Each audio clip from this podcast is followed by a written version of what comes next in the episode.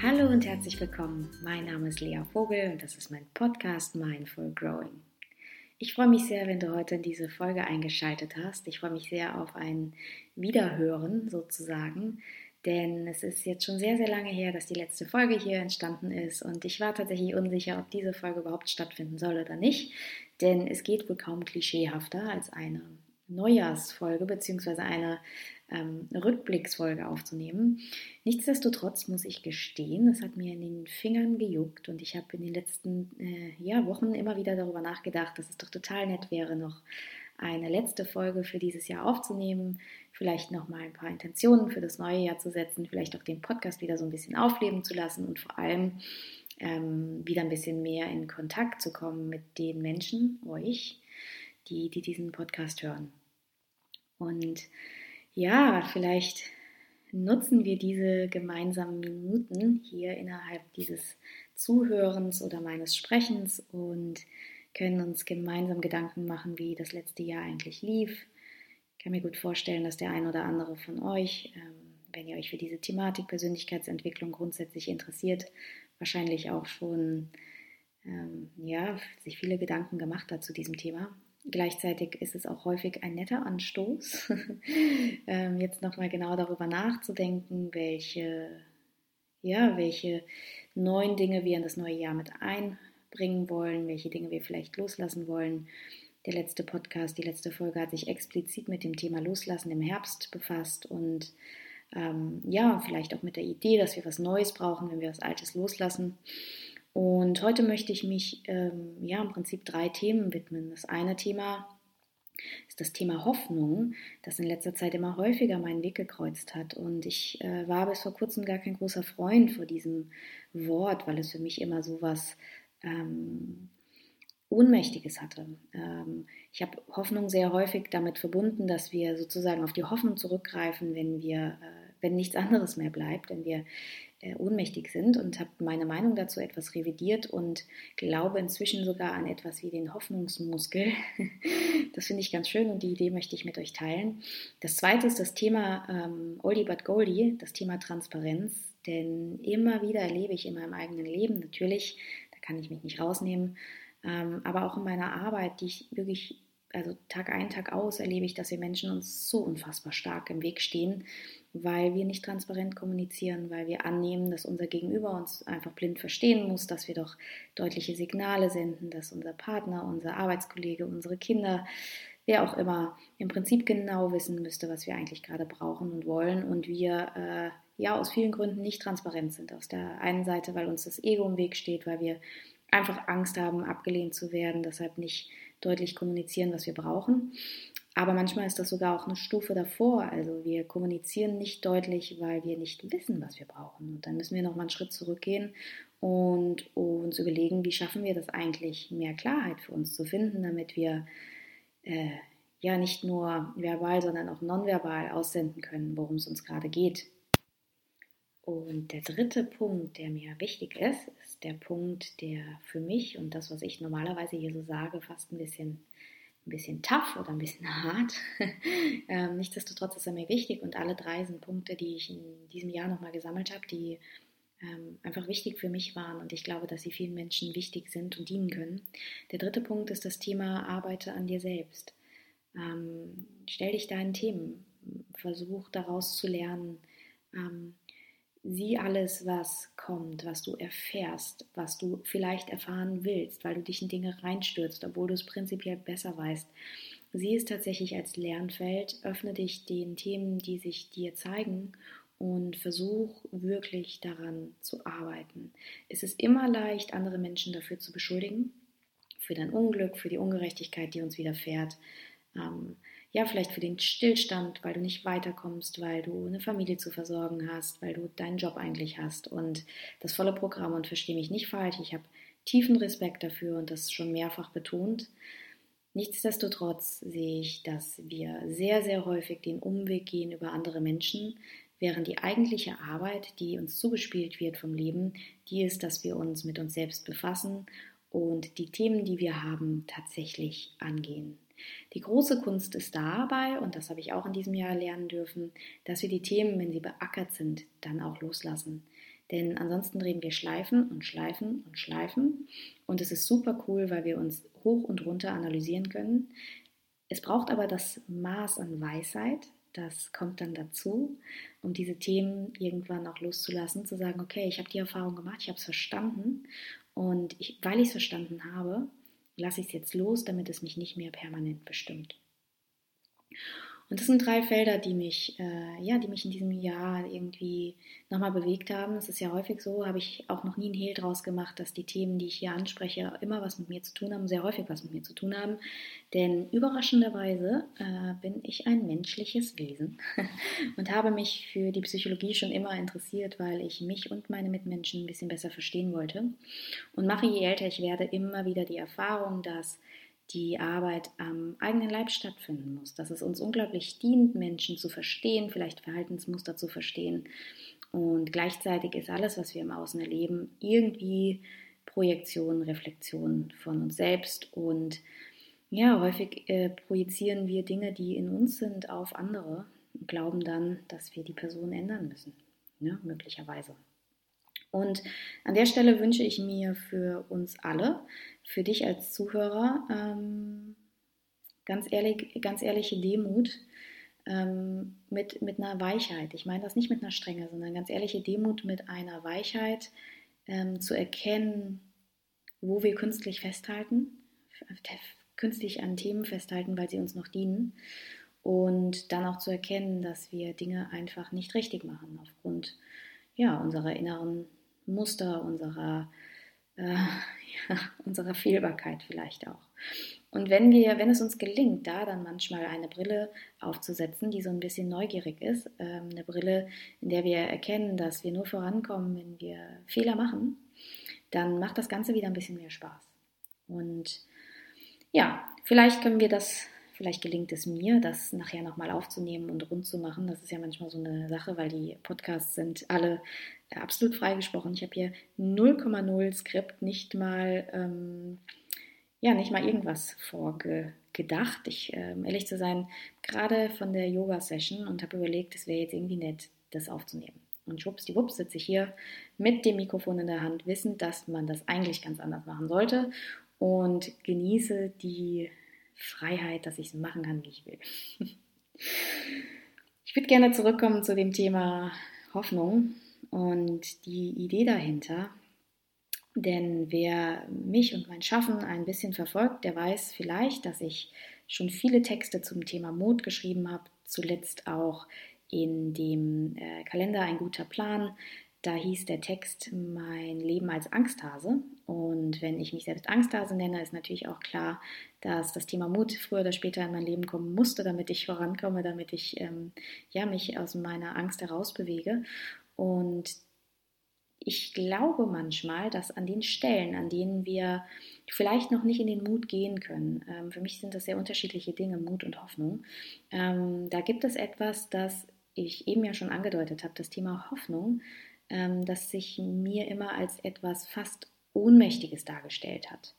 Und ich merke aber immer mehr, dass die Hoffnung genauso wie der Mut ein Muskel sind für mich, der wirklich trainiert werden kann.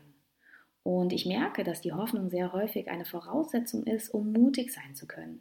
Die Hoffnung im Sinne von wirklich die ehrliche Annahme, dass sich Dinge, unser Schaffen auf der Welt, unsere Bemühungen, unser Gutsein, unser Verstehen wollen, unser andere Menschen gut behandeln, unser Streben nach dem, was wir wollen und brauchen, dass, dass das, wenn es mit Hoffnung in Hoffnung genährt wird, dass uns das so motivieren kann, um diesen nächsten Schritt zu gehen, um vielleicht in den Mut zu kommen. Und ich glaube, dass wir die Welt sehen können, wie wir sie sehen wollen. Ne? Also die Optimisten unter uns sagen, alles ist gut, die Pessimisten, ich bin sehr plakativ gerade, sagen, alles ist schlecht. Ähm, beide finden ihre Punkte und ich glaube sehr, sehr stark daran, dass wir einfach finden, wenn wir suchen. Das heißt, wir werden für beides den Beleg finden, den Beweis. Und es gibt ja viele neurologische, wissenschaftliche Beweise inzwischen dafür, dass äh, ja, dass wir unser Gehirn dahingehend trainieren können und dass wir, wenn wir wollen, alles schwarz sehen können auf dieser Welt und wenn wir wollen, können wir alles super gut sehen. Und wahrscheinlich liegt die Wahrheit irgendwo dazwischen, weil die Welt relativ ist und wir einfach nicht wissen, wo ist es gut, wo ist es schlecht. Gleichzeitig ist es auch erwiesen, dass wir Menschen natürlich äh, ja, an unserer Resilienz arbeiten können, wenn es uns gelingt, mit uns selbst, mit anderen Menschen hoffnungsvoll umzugehen. Und das bedeutet nicht naiv zu sein, der Punkt ist mir besonders wichtig, das wird uns nämlich häufig unterstellt. Das bedeutet eher für mich, dass wir in der Lage sind, immer und immer wieder hoffnungsvolle Gedanken in uns reinzubringen, in unseren Kopf zu bringen, die zu denken, die zu fühlen, also die Emotionen, die dazu gehören, äh, zu guten Gedanken, äh, immer häufiger zu fühlen, zu erleben und somit unsere Zukunft positiver gestalten. Und viele Menschen erlauben sich das nicht, das beobachte ich sehr, sehr häufig, weil sie glauben, sie wären dann für die schlechten Zeiten nicht vorbereitet. Also es ist so dieser Charakter des Auf Holz. Ähm, wenn ich das Schlechte schon mal jetzt denke und darüber nachdenke, was alles schiefgehen könnte, mich im klassischen Sinne, das ist äh, so ein bisschen der Fluch unserer Generation und der Generation vor uns, wenn ich mich ja nicht zu so früh freue, dann bin ich vorbereitet für das, was mir blüht und ähm, bin dann vielleicht nicht enttäuscht. Die Krux daran ist, dass wir trotzdem enttäuscht sind, wenn das Schlechte passiert, aber uns auch jetzt im Moment nicht freuen können. Und das ist ja ein sehr, sehr häufiger Fall, weswegen Menschen ähm, in die Beratung kommen oder vielleicht sogar krank werden oder einfach nicht so klar mit ihrem Leben kommen, weil sie tatsächlich den Augenblick nicht genießen können. Und da wäre es jetzt so leicht zu sagen, äh, fang einfach an zu meditieren, sei achtsam und äh, dann wird alles gut. Ich glaube, es ist ein sehr, sehr komplexes Zusammenspiel aus vielen verschiedenen Faktoren. Habe aber wieder das Buch von Viktor Frankl gelesen, ähm, auch im Zuge meines äh, Rückblicks auf 2018 bin ich nochmal durch meine Bücherregale gegangen. Das ist so ein kleiner Tick, den ich manchmal habe, dass ich mir all meine Bücher nochmal angucke, schaue, was habe ich aus welchem Buch mitgenommen. Ähm, manchmal zieht mich ein Buch dann magisch an und dann muss ich es nochmal aufschlagen und dann sehe ich die zerfledderten Blätter und die Markierungen. Und so war das bei Viktor Frankl auch. Ähm, ich glaube, die deutsche Übersetzung dieses Buches heißt trotzdem Ja zum Leben sagen. Und da schreibt er, äh, für alle, die ihn nicht kennen, das ist ein Arzt und äh, Psychotherapeut, der damals in das KZ kam und die Zeit überlebt hat und in den Büchern davon schreibt, wie es für ihn war. Und das ist aber eine sehr, sehr andere Geschichte, also nicht nur das klassische kulturelle Gedächtnis in Erinnerung behalten, was damals passiert ist, sondern er hat eine sehr psychologische Brille auf das Ganze und ähm, beschreibt, wie ihn die Hoffnung an das Leben danach im Prinzip durch diese Zeit getragen hat. Und er geht sogar noch einen Schritt weiter. Ähm, auf dieser Annahme fußt auch seine, ja, seine Therapieform, die Logotherapie, ähm, der er äh, davon schreibt, dass wir Menschen einen Sinn im Leben brauchen. So weit, so gut würden wir vielleicht mitgehen. Der sagt, dass äh, wir für diesen Sinn die Hoffnung brauchen die Hoffnung, diesen Sinn ausfüllen zu können. Ähm, also nicht nur den Drive, die Motivation, die Annahme, oh, es wäre so schön, wenn ich irgendwann mal ein Weingut in Südfrankreich hätte, sondern wir brauchen die Hoffnung, um zu glauben, dass wir diesen Sinn, diesen Purpose, dieses, ja, unsere Berechtigung auch für die Welt, wie auch immer, ähm, in der Zukunft positiv sehen. Und diese Hoffnung, die auf eine positive, für uns positive Zukunft oder ähm, die Hoffnung in unsere eigene Macht, in unsere Selbstbestimmtheit, die wiederum können wir trainieren, indem wir sie immer wieder, immer wieder, immer wieder, immer wieder wiederholen. Und das ist ja der Trick mit diesen Gedanken, die wir häufig haben, dass sie uns, wenn wir sie noch nicht glauben, weil wir etwas anderes über die Welt gelernt haben, vielleicht auch andere Erfahrungen gemacht haben über die Welt, vielleicht anders geprägt wurden, dass wir sie dann einfach für nicht realistisch halten. Und es fühlt sich falsch an, ähm, Dinge zu denken, die wir nicht für wahr halten. Und das kann ich total gut verstehen, weil, ähm, weil dann etwas, ein Teil in uns innerlich rebelliert, also ein Teil, der das einfach nicht glauben kann, der sagt dann, du bist ein Quatscher, auf keinen Fall stimmt das. Also red dir das schön ein, du bist naiv. Ähm, je nachdem, wie ausgeprägt das ist, was wir so glauben, müsste man da vielleicht mal ran, kann man hm, vielleicht mit jemandem drüber sprechen. Hm, ansonsten ist es schon schön, wenn wir uns vielleicht so eine nette Formulierung aussuchen, die, ähm, ja, die uns dient. Das kann ja sein, die Sprache ist ja einfach ein wunderbares Tool für solche Sachen. Also ich merke meine, meine inneren ähm, Kritiker, meine innere Rebellion, die besänftigt sich schon, wenn ich die Vokabeln verändere. Das bedeutet, wenn ich sage, ähm, alles ist gut, alles wird gut, dann ja, denke ich mir, nee, äh, stimmt nicht und rebelliere dagegen. Wenn ich aber beispielsweise sage, ich erlaube mir, dass alles gut werden kann, ich erlaube mir, ähm, dass, um, dass sich um alles gekümmert wird, ich erlaube mir, äh, ja, vielleicht geführt zu sein oder ich erlaube mir, auf meine innere Stärke zurückzugreifen und das immer und immer wieder dann abrufe, wenn ich im starken Zweifel bin und somit meine innere Stärke aktiviere, dann merke ich natürlich auch, wie sich in mir was verändert. Und das, was sich in mir verändert, das kann mal drei Sekunden gehen, es kann mal ähm, zehn Minuten gehen, es kann den ganzen Tag verändern. Und es zeigt mir immer wieder, dass wir mit dem, was wir denken, es ist jetzt echt nicht neu. Aber es ist so faszinierend, ne? denn wir brauchen da eigentlich nichts Neues, sondern wir brauchen nur die Wahrheit und müssen uns daran erinnern.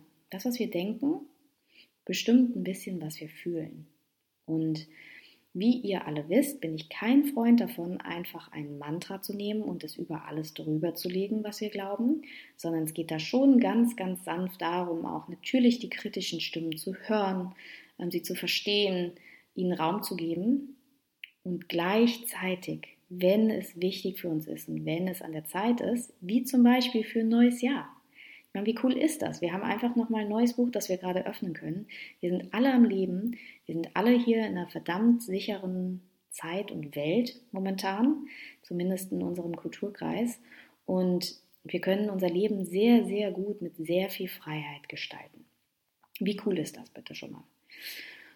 Und weil wir so privilegiert sind, wäre es natürlich auch super, wenn es uns gelingen könnte, unser Herz groß zu machen, uns mit Hoffnung auszustatten, diesen Hoffnungsmuskel für uns zu stärken, um dann mit ja, um dann mit diesen Gefühlen, die wir haben, in die Welt rauszuziehen und andere Menschen eben zu motivieren, was Ähnliches zu tun. Denn wo wir Hoffnung haben, wo wir Raum in unserem Herzen haben, wo wir glauben, dass wir was verändern können, wo wir ja vielleicht den nächsten Schritt zum Mut gehen, da gibt es einfach weniger Raum für Neid und für Missgunst und für Gier.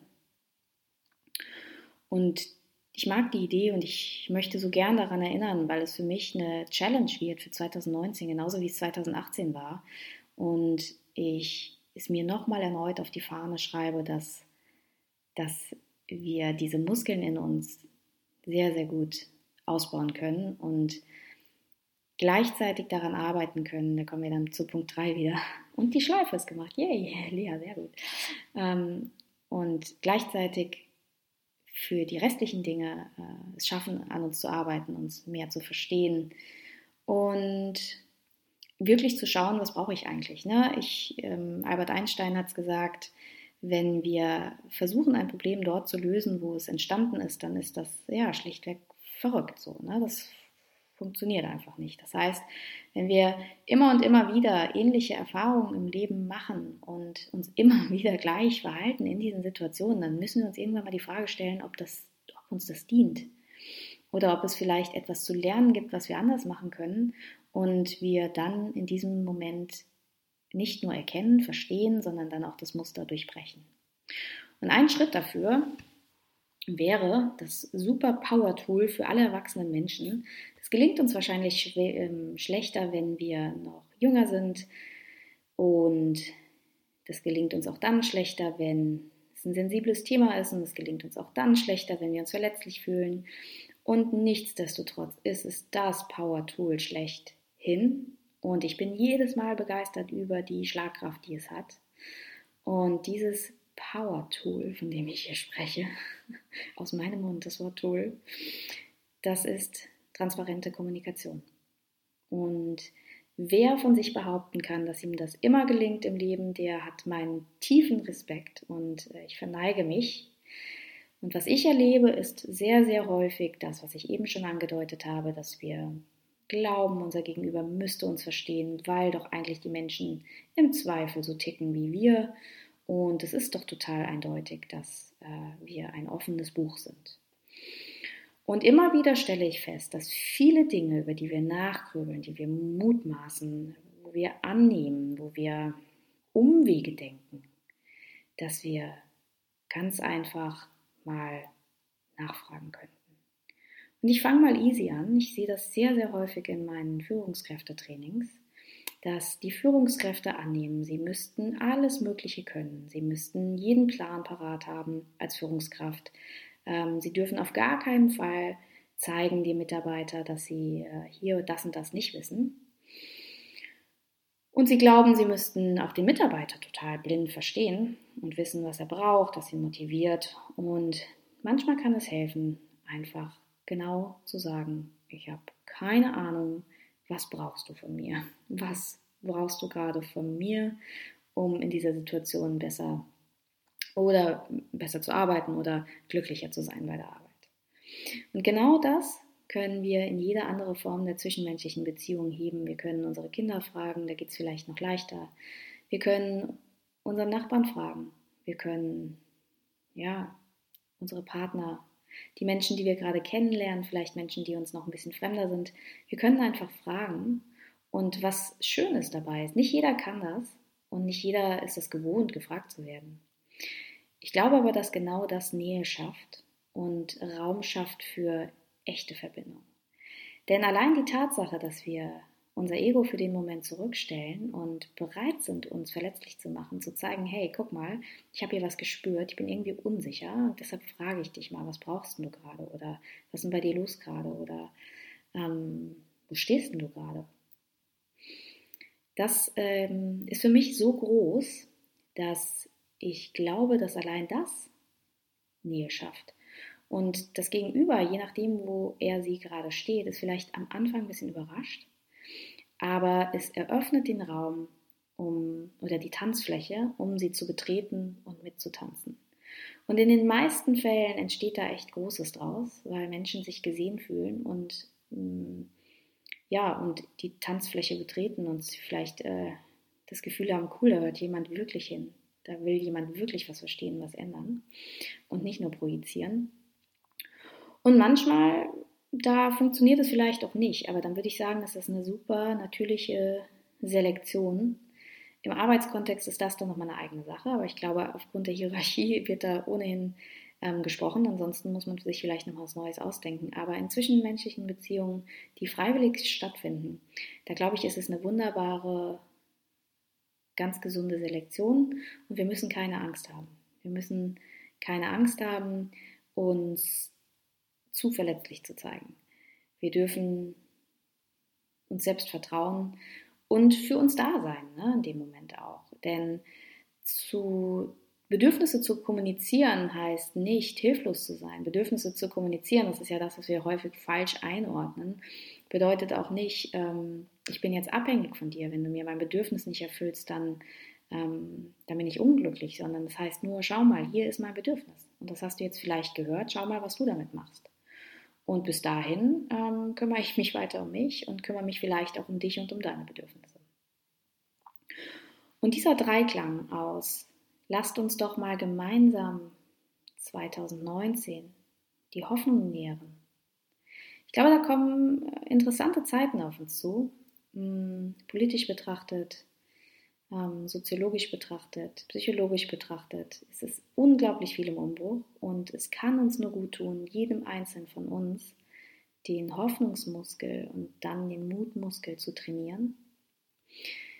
Das bedeutet auch, ganz aktiv sich Zeit für sich zu nehmen. Für mich funktioniert das sehr häufig beim Sport. Da kann ich, äh, gerade beim Yoga, kann ich, wenn ich Yoga-Übungen mache, die mich körperlich fordern, die äh, ja meine Muskeln tatsächlich auch fordern, ähm, da kann ich auch gleichzeitig an meinem Hoffnungsmuskel arbeiten und mir kleine Reminder in meine Wohnung hängen. Ne? Kleine Reminder an den Spiegel, das ganze Programm. Ihr kennt das schon. Ich habe es schon häufiger mal gesagt, je nachdem, was euch dient. Und die transparente Kommunikation, die können wir im Prinzip gleich ausprobieren. Das macht eine Menge Spaß. Äh, kann man mit den Eltern zur Weihnachtszeit ganz gut ausprobieren. Natürlich immer mal fragen, ist es gerade okay, wenn ich, äh, wenn ich irgendwie transparent bin, wenn ich was Ehrliches sage. Denn wie gesagt, wenn wir in alten Dynamiken festhängen, kann das manchmal super überraschend sein.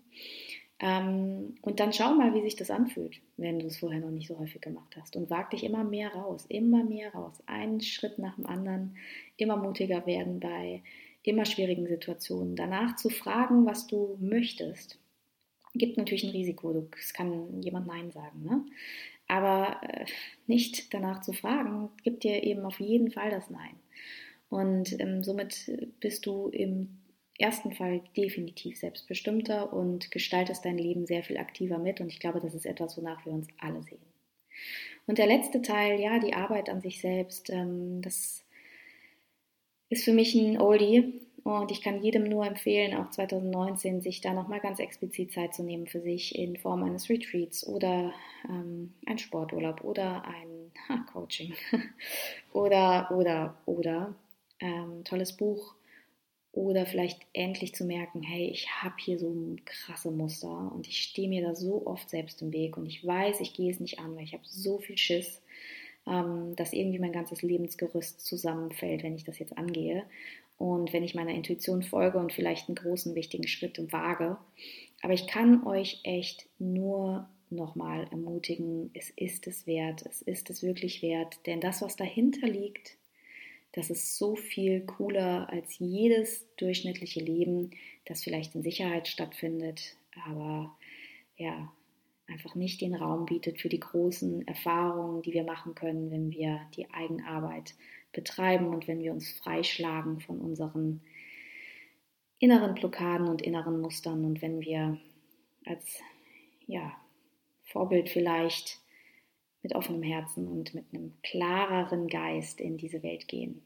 Und das ist für mich tatsächlich eine unglaubliche Motivation. Das ähm, muss nicht gleich die Erleuchtung sein, aber es kann das Thema Balance und innere Klarheit und ja, mit sich selbst im Reinen sein.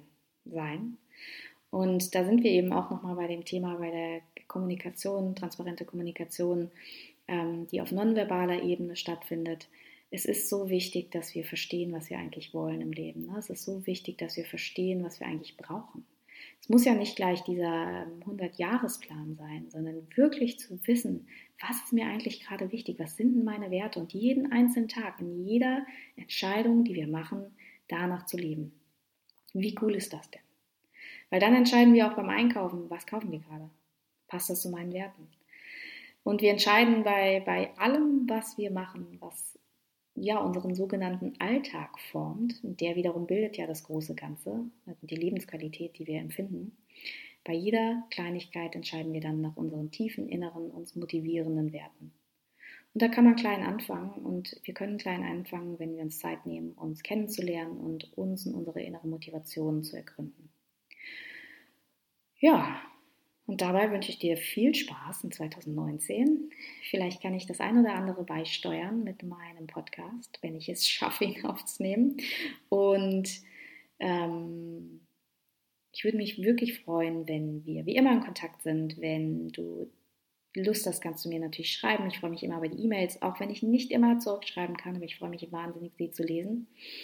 Und ich wünsche dir und euch ein wundervolles und echt gutes, Wachs, wachstumsreiches 2019 und bis ganz bald. Tschüss.